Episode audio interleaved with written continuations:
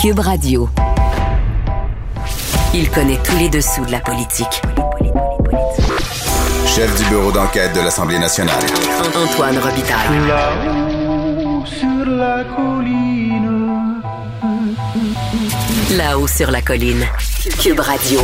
Bon vendredi à tous. Aujourd'hui à l'émission avec la collègue correspondante parlementaire Claudie Côté de TVA, on revient sur le témoignage de la ministre des Aînés Marguerite Blais devant la coroner Jeanne Camel. Elle enquête, Madame Camel, sur l'hécatombe dans les CHSLD pendant la première vague de la pandémie. C'était un témoignage très attendu puisque reporté en raison d'un congé de maladie de Madame Blais. Et la coroner insistait. La ministre est, selon elle, une pièce centrale du casse-tête de cette stratégie. Mais d'abord, mais d'abord, c'est l'heure de notre rencontre quotidienne. Il y a de la joie. Bonjour, bonjour les hirondelles. Il y a de la joie. Dans le ciel par-dessus le toit. Et bonjour Geneviève Lajoie. Bonjour Antoine. Alors, Geneviève remplace cette semaine Rémi Nadeau. Elle est correspondante parlementaire à l'Assemblée nationale pour le journal et le journal. Dis-moi, Geneviève, j'écoutais les partis d'opposition, sont très critiques sur le retour en classe euh, lundi, en présentiel, donc en, en chair et en os.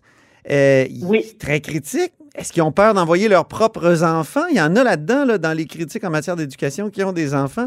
Est-ce qu'ils ont peur d'envoyer leurs enfants à l'école? Ben, moi, je leur ai posé la question aujourd'hui parce qu'effectivement, l'annonce d'hier suscite les passions. là. Je sais pas si vous êtes euh, sur les réseaux sociaux, là, Hmm. mais les, en tout cas, il y a beaucoup de gérants d'estrade dans le Oui. milieu de l'éducation, visiblement. Là. Euh, écoute, les réactions, là, c'est d'un bout à l'autre, d'un extrême à l'autre. Euh, et euh, les partis d'opposition euh, sont très critiques aussi de la façon de gérer la pandémie dans les écoles euh, Mhm. du gouvernement. Mais je leur ai quand même posé la question. J'ai fait un, un exercice un peu particulier, Antoine, parce Oui. que habituellement, bon, on fait des entrevues euh, face à face, en tout cas au téléphone.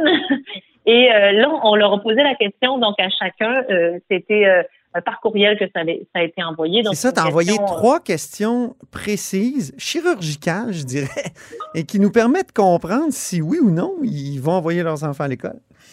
Ben, c'est ça. Donc, selon vous, est-ce que les écoles du Québec seront sécuritaires pour les élèves lundi? Hein, parce que Mhm. ils critiquent beaucoup. Euh, euh, certains euh, auraient souhaité davantage de mesures, notamment sur la ventilation, sur sur euh, les masques. Il y en a beaucoup qui réclament un N95 pour les profs, notamment, euh, et un protocole euh, un protocole plus, plus clair pour euh, les cas qui seront déclarés dans les classes.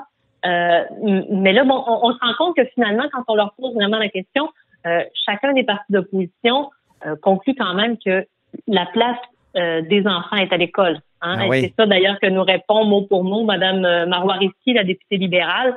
Euh, évidemment, euh, c'est ce que répond aussi finalement QS et le Parti québécois. Alors euh, ça, on, on- donc tout le monde s'entend là-dessus. L'idéal, euh, c'est la- la- l'enseignement en présence. Et on, on s'est tous rendu compte dans cette pandémie-là, de toute façon, que l'enseignement à distance, ça, ça a des grandes limites. Hein? Ils sont dans une situation difficile parce qu'ils doivent comme dresser un portrait un peu terrifiant des écoles hein, pour critiquer la, la gestion pandémique, mais en même temps, ils sont comme obligés de dire oui, oui, envoyez vos enfants à l'école. C'est ça. Donc, on a posé aussi la question à savoir si, justement, est-ce qu'il faut inviter les Québécois? Est-ce que les Québécois doivent envoyer leurs enfants à l'école? Mais est-ce que vous-même, vous enverriez vos, vos enfants à l'école? Puis, euh, j'ai un collègue qui a posé la question notamment à la chef libérale Dominique Andelade. Ah Puis, oui? évidemment, elle va envoyer ses enfants à l'école. Elle aurait aimé souhaiter des mesures additionnelles, mais elle va envoyer ses enfants à l'école. Euh, Ce sera le cas aussi de Vincent Marissal, le député euh, de Québec solidaire, Mhm. euh, qui aurait, lui, souhaité davantage de mesures, notamment en ventilation. Euh, parce qu'on sait qu'il n'y a pas tous les lecteurs euh, de euh, CO2 qui, qui, qui ont été installés dans l'ensemble des classes. là. Je Mhm. pense que c'est autour de 68 finalement des 90 000 classes du Québec qui ont reçu leur lecteur de CO2. Ben oui, tu as écrit là-dessus d'ailleurs le mois dernier. Oui, là, on est rendu à 68% hein, parce que là, il y a eu un peu de temps euh, additionnel pendant le temps des fêtes Ouais. qui a été un, peu, un petit peu plus allongé. Euh, mais évidemment, euh, le gouvernement a priorisé celles, les classes qui avaient vraiment des problèmes euh, et qui avaient eu, euh, lors des tests, des taux très élevés euh, de, de CO2 dans l'air. Donc, euh, c'est ces classes-là qui ont été priorisées. Euh, mais donc, c'est- c'est pas simple tout ça, parce que comme tu disais, en- en- effectivement, les partis d'opposition sont pris un peu entre l'arbre et l'écorce. Hein. euh, ils doivent critiquer, mais en même temps, effectivement, la meilleure chose à faire, c'est de renvoyer des enfants à l'école. Il y a des syndicats qui sont sortis très forts aussi là, depuis hier. Oui. Euh, Sylvain Mallette, qu'on connaît bien pour, euh, ses, euh, ses- pour De le la. FAE, hein, de la Oui, oui, FAE. la, la Fédération autonome de l'enseignement, C'est ça. qui, euh, qui est connue pour euh, ses coups de gueule, euh, disons-le comme ça. euh, Pour savoir être détestable, tu vois, pour le- le journaliste. Le chroniqueur peut le dire. il, est- il est reconnu pour savoir être détestable. Ah, moi, je, je n'ai pas dit ça. Non? je, te, je te laisse tes propos. C'est beau l'objectivité. Oui, oui, exactement. Donc, euh, très critiqué, notamment le, le ministre Roberge. On le sait que le ministre Roberge, le ministre de l'Éducation, Jean-François Roberge, euh, il est ciblé beaucoup par les partis d'opposition. Euh, il sente que c'est le maillon faible du gouvernement. Alors, euh, évidemment, il lâche pas le morceau. Euh, mais pour le moment, il est encore, il est encore ministre de l'Éducation après euh, plus de trois ans et demi aux commandes du ministère de l'Éducation en pleine pandémie. Mhm. Euh, il y en a pas beaucoup qui ont fait ça euh, par le passé. J'ai regardé les réponses du Parti libéral à ta deuxième question, qui est, selon vous, est-ce que les parents québécois doivent être rassurés par les mesures et les protocoles annoncés hier pour la rentrée des classes? Et euh, le Parti libéral dit, et je pense que c'est Marois Risky et Dominique Anglade, test rapide aux primaires et secondaires en quantité suffisante afin de tester deux fois par semaine. Ça, ça aiderait à rassurer plusieurs parents. Euh, campagne de vaccination ciblée, masque N95. Mais, je, je, suis surpris par maintenir la traçabilité des cas. Parce qu'il semble qu'il y a tellement de cas aujourd'hui que c'est devenu impossible à tracer. Ben, c'est ça. Puis, on, a entendu ce qui est ressorti beaucoup du point de presse d'hier. En tout moi, ce que j'ai bien compris, euh, c'est qu'à partir d'hier, là, on comprend que maintenant, on doit commencer à vivre avec le virus. Et c'est pas juste une phrase qu'on dit en l'air. Ouais. Et donc maintenant, lorsque nos enfants vont être à l'école, on ne saura pas s'il y a quelqu'un d'autre dans la classe qui a attrapé la COVID dans les derniers jours. Mhm. On ne sera pas informé. Donc, ça devient un peu comme une maladie comme les autres. Là. On, c'est plus une déclaration obligatoire. là, on se comprend? Voilà. Donc, donc pour moi, il y, a, il y a quand même quelque chose qui, qui s'est passé hier. Il y a vraiment quelque chose qui a changé. Et là, euh, on ne fait plus juste dire on, on faut apprendre à vivre avec le virus, comme M. Legault le répète depuis longtemps. Mais là, là, là, on va vivre ça le plancher des vaches. C'est-à-dire euh, dans les classes, on ne saura plus si le, le, le collègue de classe de notre, euh, de notre enfant a été testé positif à la COVID. Mhm. Toi, Geneviève, vas-tu envoyer tes enfants à l'école? Lundi? Oui, je vais envoyer mes, mes enfants à l'école lundi. Bien. Passons maintenant au point de vue des professeurs. Il y a un sondage qui a été euh, publié, des résultats d'un sondage qui a été publié par la Centrale des syndicats du Québec. Mais euh, je pense que c'est des résultats qui ont été diffusés hier, mais le sondage n'était pas fini. Non, non. Les, ré- les- résultats sont pas très surprenants. Là, hein. 70 des répondants secteur des jeunes, ils veulent retourner en classe, mais considèrent qu'il faut des mesures, euh, des mesures euh, sanitaires additionnelles.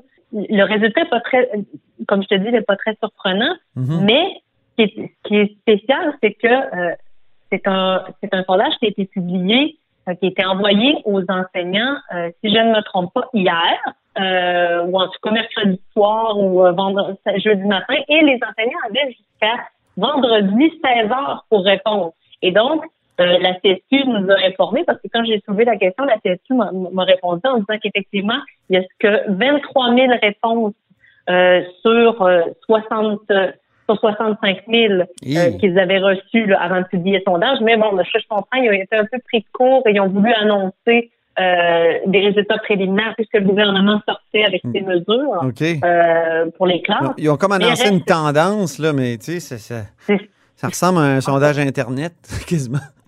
Ben là, c'est parce qu'en plus, c'est que ça, ça peut être un sondage très intéressant parce qu'effectivement, ça nous donne vraiment le, le pouls du terrain. Les enseignants qui, eux, sont, seront dans les classes, hein, pas juste les, les représentants syndicaux, mais ceux qui seront dans les classes, comment ils voient ça?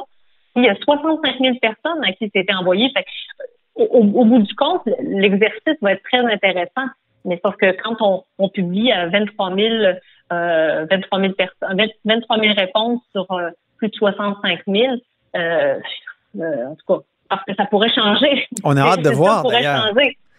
On a hâte de voir, de comparer les résultats finaux euh, aux résultats préliminaires qui ont été publiés hier. Exactement. Donc, on devrait lundi, en tout cas, j'imagine, parce que là, les gens ont jusqu'à euh, cet après-midi pour répondre. On devrait pouvoir lundi comparer les résultats, mais en espérant pour, pour, le, pour le syndicat que les, les résultats sont pas complètement différents des résultats préliminaires qui sont publiés. on en reparlera lundi, Geneviève. Maintenant, il y a dans ce débat sur le retour à l'école, la loi 21 sur la laïcité qui s'invite dans ce débat. Très intéressant. On ne peut pas s'imaginer que la loi 21 viendrait euh, faire son petit tour dans ce débat-là, hein, parce que là, on est dans les mesures sanitaires, pandémie, mais non, on entend la loi 21. Je sais que c'est un sujet que tu aimes beaucoup, hein, la loi euh, interdisant les, les, signes religieux chez euh, les employés de l'État en position d'autorité, notamment les enseignants.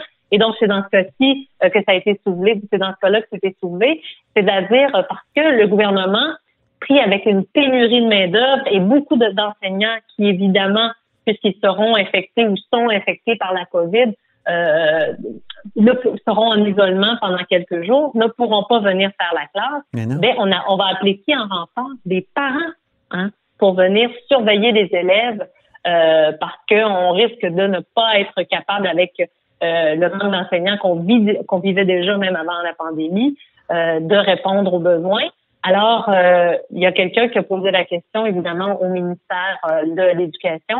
Et le ministère de l'Éducation a précisé que la loi 21 ne s'appliquait pas donc aux, aux, parents qui viendront prêter main forte dans les écoles. Des bénévoles ne sont pas en situation d'autorité, dans le fond. Mais ce ne sont pas des bénévoles. Hein. J'ai fait une petite vérification. Ah, ils vont être seront surveillants. Donc, ils vont être payés à hauteur d'un surveillant de classe, pas d'un suppléant. Faut faire la distinction. Là, c'est pas un suppléant en bonne et due forme, mais ce sont des surveillants de classe. C'est des gens qui euh, sont devant là euh, souvent. Euh, puis bon, ben là, voici voici ce que vous avez à faire, mais c'est une personne référence à l'entrée seulement pour surveiller les élèves et non pas pour donner un cours. On se comprend. Là? Donc, ce n'est pas un prof ni un suppléant, mais ces gens-là vont être payés. Donc, c'est pas des bénévoles, mais donc de ce que je comprends, évidemment, ça la loi 21 ne s'applique qu'aux enseignants et aux directions d'école. Euh, mais ce qui est intéressant, c'est que euh, ça, donc ça, s'est partagé sur les réseaux sociaux, mais euh, le député péquiste Pascal Bérubé, lui, a repris ça et a répondu quelque chose en ah disant rendu là, soyez cohérent avec votre loi. Pour avoir participé au débat sur la loi 21, j'avais bien vu que la laïcité pour la CAQ était moins une conviction qu'un calcul électoral. Oh. On comprenait dans ce tweet-là que euh, donc M. Bérubé aurait souhaité que finalement la loi 21 s'applique aussi à ses parents qui vont venir prêter main forte, euh, qui vont venir en renfort dans les écoles. Mais bon, euh, finalement, il n'a pas voulu m'accorder d'entrevue là-dessus. Là. Je, il voulait pas commenter davantage. Toi, qu'est-ce que t'en penses? Déjà que j'étais pas très chaud à l'idée d'étirer cette règle-là euh, pour les professeurs qui, certes, sont dans une situation d'autorité, mais c'est pas la même autorité coercitive que les policiers, les gardiens de prison et les euh, juges. Euh, donc, euh, non, certainement pas. je peux très bien comprendre qu'il y ait une, une dispense, qu'on n'applique pas la loi 21 pour ces gens-là. ben, Antoine, pas si vite. Ah bon? J'ai tout juste d'avoir une précision en direct. Oui. oui. Parce un ben, courriel. oui, oui, exactement. La loi 21 s'applique d'une certaine façon parce qu'il s'agit d'un membre du personnel d'un organisme. Et donc, les parents qui viendront euh, surveiller les élèves, ben, ils devront tout de même avoir le visage découvert. Oh, le diable de la laïcité est dans les détails, Geneviève. Voilà. Écoute, on découvre des choses tous les jours et à n'importe quel moment de la journée. Merci beaucoup, Geneviève, pour cette semaine. Puis on se reparle lundi. Je te souhaite une bonne fin de semaine familiale. Merci toi aussi, Antoine. Salut.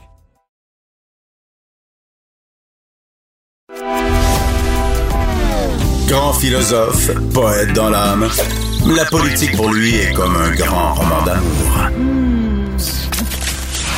Vous écoutez Antoine Robitaille. Là-haut sur la colline. C'est l'heure de parler du sujet chaud politique de la journée, c'est-à-dire l'enquête de la coroner Jeanne Kamel sur l'hécatombe dans les CHSLD avec Claudie Côté. Bonjour. Bonjour Antoine. Claudie qui est correspondante parlementaire à l'Assemblée nationale pour euh, TVA Nouvelles. Claudie, t'as écouté ça toute la journée, puis ça s'est terminé par une déclaration de Marguerite Blais. Brève déclaration de la Ah. ministre responsable des aînés. Euh, pas de question de journaliste. Elle n'a pris aucune question, mais elle a quand même fait une déclaration. Puis on pourrait qualifier là, son, son état était elle semblait quand même assez prouvé de son témoignage. Oui, hein? Euh, oui, elle était très émotive par moment et lors de sa déclaration, elle a d'abord voulu offrir ses euh, plus sincères condoléances aux familles des victimes. Elle a dit que c'était important pour elle d'aller témoigner, qu'elle prenait ça à cœur, que c'était une enquête qui était importante euh, pour les familles des, des victimes notamment, mais aussi pour la suite des choses. Elle dit que ça va faire en sorte de changer la façon dont on traite les aînés. Alors c'est pour ça qu'elle a décidé d'aller témoigner devant la coroner Kamel. Mais euh, ce qu'on a retenu de son témoignage, c'est qu'elle a beaucoup contredit des témoignages précédents, dont celui de sa collègue euh, ministre, qui était à l'époque ministre de la Santé, Danielle McCann. Oui, Daniel McCann qui vient tout juste de, réagir, on, pourra en, en parler dans un instant, mais à de nombreuses reprises, ce que Marguerite Blais est venue dire, c'est qu'avant le 9 mars 2020, Jamais il a été question d'un danger ou d'un risque plus grand pour les aînés, particulièrement les aînés très vulnérables, ceux qui sont euh, dans les euh, CHSLD. Elle, de mémoire, elle se dit la première fois que j'en ai entendu parler, c'est le 9 mars 2020, lors d'une di- d'une discussion avec sa directrice de cabinet. Faut dire par contre que Marguerite Blais était en voyage là, depuis euh, Ah. quelques jours déjà, Euh, donc elle n'avait pas eu Comme de M. discussion. Arruda? Ça, c'est un autre débat, comme. Arruda, évidemment. Mais elle était en voyage et Marguerite Blais ne faisait pas non plus partie nécessairement de la cellule de crise Ouais. à l'époque, à tous les jours. faut se rappeler quand même. Là, Parfois, on a entendu qu'elle était au téléphone tous les matins. Euh, C'était pas clair. hein? C'était pas clair. Mais avant le 9 mars 2020, elle n'était pas là. Ah, OK. Alors pour elle, c'est la première fois qu'elle entend parler euh, de euh, du risque pour les aînés. Avant ça, ce qu'elle dit, ce qu'on entendait, c'est que c'était un virus. Euh, fallait se préoccuper des voyageurs. D'abord, Mhm. parce que c'est un virus étranger, donc fallait fermer les frontières, s'assurer que le virus n'entre pas au pays. Euh, également, on priorisait les hôpitaux. Les autorités sanitaires préparaient les hôpitaux dès le mois de février euh, parce qu'ils regardaient ce qui se passait du côté de l'Europe, notamment en Italie, et on avait peur euh, d'assister à un débordement dans les hôpitaux, de devoir faire du triage, de devoir choisir des patients parce qu'on aurait un afflux trop important euh, de patients à cause du coronavirus, à cause de la, de la COVID-19. Donc pour elle, c'est clair, là, rien avant le 9 mars 2020. Or, Antoine, rappelle-toi le témoignage de Daniel Mécan, mais aussi oui. celui d'Horacio Arruda.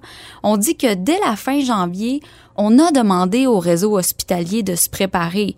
Daniel Mécan a fait un long témoignage devant la coroner Kamel. Elle a aussi fait une conférence de presse après où elle a répondu à toutes les questions. Elle a brandi une lettre. Elle a brandi- Une célèbre lettre La célèbre lettre qui euh, atteste. qui dit pas grand-chose. Selon Madame McCann, la lettre atteste euh, qu'elle demande au réseau de se préparer. Ouais. Bon, certains diront que c'est pas clair du tout. Euh, Les chroniqueurs comme moi, on a le droit de le dire. Allez-y, Antoine, faites-vous plaisir. ne boudez pas votre plaisir. Est-ce que c'était clair? Oui, non. Je veux dire, c'était, c'était très général comme propos. Préparez-vous. Pour Madame McCann, c'était euh, suffisant, du moins le 28 janvier euh, 2020. Elle vient tout juste de, de réagir là, sur les ondes euh, Mhm. d'LCN avec notre collègue Marc-Claude Paradis Desfossés. Bon, elle n'a pas voulu euh, donner trop trop de, de, de détails, pas voulu réagir non plus. Elle dit que c'est une enquête qui est importante, qu'il y a des nuances dans ce qui s'est passé et que les nuances sont importantes. Ne veut pas euh, interférer euh, dans l'enquête de la coroner, elle dit qu'elle a déjà fait euh, son, son témoignage. Mais quand même, là, il y a une disparité importante entre euh, le témoignage de Mme Mécan, celui du docteur Horacio Arruda, le sous-ministre Yvan Gendron aussi, et ce que Mme Blais est venue est venue dire aujourd'hui. Et il y a l'avocat qui représente des familles des victimes, euh, maître Patrick Martin Ménard, Oui. euh, qui a dit, écoutez, à, à- à la lumière de ce qu'on entend, ça explique un peu euh, le, la préparation chaotique qu'il y a eu dans les CHSLD en janvier, en février. Il apparaît de plus en plus clair là, euh, qu'avant le mois de mars, on s'est pas préoccupé de ce qui se passait dans les CHSLD. Peut-être qu'on avait trop confiance au CHSLD et je pense que ça, c'est quand même une phrase et une idée force de, dans le discours de Mme Blais aujourd'hui, Oui. dans son témoignage. À plusieurs reprises, elle a dit on disait que les CHSLD étaient habitués de gérer des éclosions. On ça. se basait sur des éclosions euh, de gastro, d'influenza. On se basait aussi sur le H1N1, Hmm. euh, où on avait eu euh, une expérience qui était différente. D'ailleurs, le plan pour se préparer dans les établissements euh, était, bah, c'était le plan du H1N1 en fait, qu'on a ça. mis à jour euh, dans les mois suivants, lorsqu'on on, on s'est mis à connaître un peu plus le, le virus. Mais ça, elle est claire là-dessus. On me disait que les CHSLD étaient prêts, qu'il y avait assez d'équipements. Aïe. Donc, avant le 9 mars 2020, on n'a pas pris action. Mais Mhm. quand, euh, et ça, elle l'a dit aussi à plusieurs reprises, dès qu'on a su, là, on a commencé à mettre en place certaines mesures. On a débloqué des budgets, on a injecté de l'argent, euh, on a voulu former euh, du personnel pour aller travailler en CHSLD également. Mhm, mhm. Mais ça s'est soldé quand même, surtout euh, au CHSLD Eron, par une, vraiment une tragédie. là. Oui, ben le CHSLD Aaron, c'est devenu un peu le symbole de la tragédie dans, dans les CHSLD parce que des morts, il y- il y en a eu des milliers. Euh, mais seulement au CHSLD Aaron, c'est c'est 47 morts. Et elle est revenue sur euh, ce moment. Euh, parce que c'est pas clair là, quelles commandes ont été données, quelle aide a été euh, donnée au, au CHSLD Aaron et à quel niveau, ju- jusqu'à quel niveau ça s'est rendu? En d'autres mots, là, est-ce que le, euh, la cellule de crise était au courant de ce qui se déroulait? Est-ce que les hauts dirigeants le savaient? Bon, ce que Mme Blais est venue dire, c'est que le 29 mars 2020, il y a eu une première communication de la sous-ministre sur euh, une situation qui semblait préoccupante dans le CHSLD Aaron. Mhm. Le 7 avril 2020, donc quelques jours plus tard, sa directrice de cabinet aurait eu un appel avec la dirigeante du CHSLD. Mais Marguerite Blais jure qu'il n'a pas été question euh, de, euh, de problèmes, que ça allait mal, euh, de maltraitance ou d'enjeux sur les équipements, mais seulement qu'elle cherchait à recruter du personnel. OK. Le 10 avril, notre collègue de la Gazette, Aaron Durfeld, Oui. sort son célèbre et triste article Oui. où on commence à découvrir l'ampleur de la tragédie. Et le lendemain, le premier ministre tient un point de presse et à ce moment-là, on parle euh, d'environ euh, 18 morts, si ma mémoire est bonne. Au total, il y en aura eu 47. Euh, bon, il y a eu des rapports, pas besoin de tout rappeler ce qui a été dit parce que c'est absolument horrible Oui. euh, ce qui a été ce qui a été vécu par les personnes dans les CHSLD euh, dans le CHSLD là-bas des euh, aînés qui ont été laissés à eux-mêmes, euh, qui sont décédés dans des circonstances atroces, déshydratés, et du personnel qui avait quitté les lieux, qui avait déserté complètement. Euh, donc, pour Marguerite Blais, c'est clair, oui, il y a peut-être eu des petits drapeaux qui se sont levés, mais jamais elle n'a été mise au courant d'une situation aussi importante que celle qui se déroulait dans les murs de l'établissement. Ça doit être très douloureux pour elle parce qu'après tout, elle est revenue en politique puis elle l'a rappelé aujourd'hui, euh, justement pour s'occuper des aînés puis pour que les aînés soient mieux traités au Québec? Oui, elle a dit, moi, je suis en amour avec les, les personnes aînées, Oui, oui. surtout les personnes en fin de vie. Euh, quelques phrases qu'elle a dit, là, les, les gens en, en CHS CHSLD, bien, ça a été les grands oubliés du système. Moi, je suis revenue en politique pour changer ça, mais j'ai pas eu le temps. Ah. Ça, elle l'a dit avec un, un trémolo euh, dans la voix. Elle a aussi dit, c'est ma famille, c'est ma raison de vivre, c'est la seule euh, raison pour laquelle je suis revenue en politique lorsqu'elle a conclu son, son témoignage. Donc, pas un témoignage évident, d'autant plus qu'elle est en arrêt de maladie, Marguerite Oui. Blais. Elle l'est toujours? Elle l'est toujours. Elle reviendra pas, là, Elle doit au revenir Conseil des ministres. le 1er février. Donc, lorsque les travaux parlementaires vont reprendre ici à l'Assemblée nationale. Ah bon. Mais son congé maladie, normalement, euh, durait jusqu'au 1er février. Elle a dit qu'elle a eu l'autorisation de son médecin pour venir témoigner, qu'elle se sentait assez forte pour le faire, ce qui n'était pas le cas euh, en novembre dernier, alors qu'elle était attendue pour témoigner, Ben oui. parce qu'elle considère que c'est important de le faire. Elle avait déjà fait des déclarations, notamment à l'émission Enquête euh, de Radio-Canada. Euh, on peut en écouter un extrait, puis après ça, Claudie, j'aimerais savoir si elle a contredit ou elle a confirmé ces déclarations-là. Ben, tout le monde était réveillé, mais on connaissait pas ce virus-là. On savait pas que ce virus-là était aussi, aussi imprévisible. Je disais mon point de vue. Bon, peut-être que mon point de vue, peut-être que ce que je disais était pris en considération une semaine ou deux après. Qui est responsable de ça? Ben, ça doit être moi. Je suis ministre responsable des aînés. Est-ce que ça se peut que vous n'ayez pas suffisamment de pouvoir? Le pouvoir dans la vie, Madame Roy, c'est extrêmement relatif. Le pouvoir, c'est celui que le premier ministre te donne. C'est le premier ministre qui a le pouvoir. C'est lui qui décide des orientations. Je précise là, que c'était pas aujourd'hui, c'était le 24 septembre 2020. Ça fait quand même un, un bout de temps. Et, et- et donc, est-ce que, qu'est-ce que tu conclus, euh, Claudie? Est-ce qu'elle s'est contredite? Et elle s'est, euh, du, du moins, elle a nuancé. Elle a dit euh, qu'elle ne se souvenait plus tellement si son point de vue était véritablement pris en considération par le premier ministre à l'époque. À plusieurs reprises, elle a dit, écoutez, à l'époque, j'avais une trop grande émotivité. Euh, Ah. Il manquait de recul. Je voyais l'arme, je ne voyais pas la forêt. Oh. C'est ce qu'elle a dit euh, aussi. Donc maintenant, elle, elle nuance un peu, un peu plus, euh, un peu plus ses propos. Une chose est certaine, elle a dit je prends ma part de responsabilité. Quelle est-elle si on n'a pas les détails par contre? Oui, c'est ça. Est-ce que les oppositions ont réagi? Oui, notamment Monique Sauvé euh, du Parti libéral qui a dit qu'à la lumière de ce qu'on a entendu aujourd'hui, euh, le Parti libéral estime que Marguerite Blais ne peut plus assumer ses fonctions de ministre des aînés, des proches aidants, donc elle réclame carrément euh, sa démission. Il y a toujours les, les deux autres partis également qui réclament une enquête publique indépendante sur ce qui s'est passé dans les CHSLD. C'était une demande commune là, des trois partis d'opposition. Une demande récurrente, hein? Récurrente de laisser lettre morte jusqu'à maintenant. Pourtant, il me semble qu'on en apprend plein là, de choses. En tout cas, moi, je, tu connais ma position. Je suis pas favorable à une enquête publique. Je trouve qu'on en apprend en masse euh, dans ces enquêtes-là. Mais il paraît que je suis bien fatigué. Alors, merci beaucoup. Bonne fin de semaine, chère Claudie. Bonne fin de semaine. À bientôt. Je rappelle que Claudie Côté est correspondante parlementaire à l'Assemblée nationale pour TVA Nouvelles. Et c'est ainsi que se termine La Haut sur la colline dans ce vendredi. Merci beaucoup d'avoir été des nôtres. N'hésitez surtout pas à diffuser vos segments préférés sur vos réseaux. Ça, c'est la fonction partage. Ben, je vous dis à lundi. Cube Radio.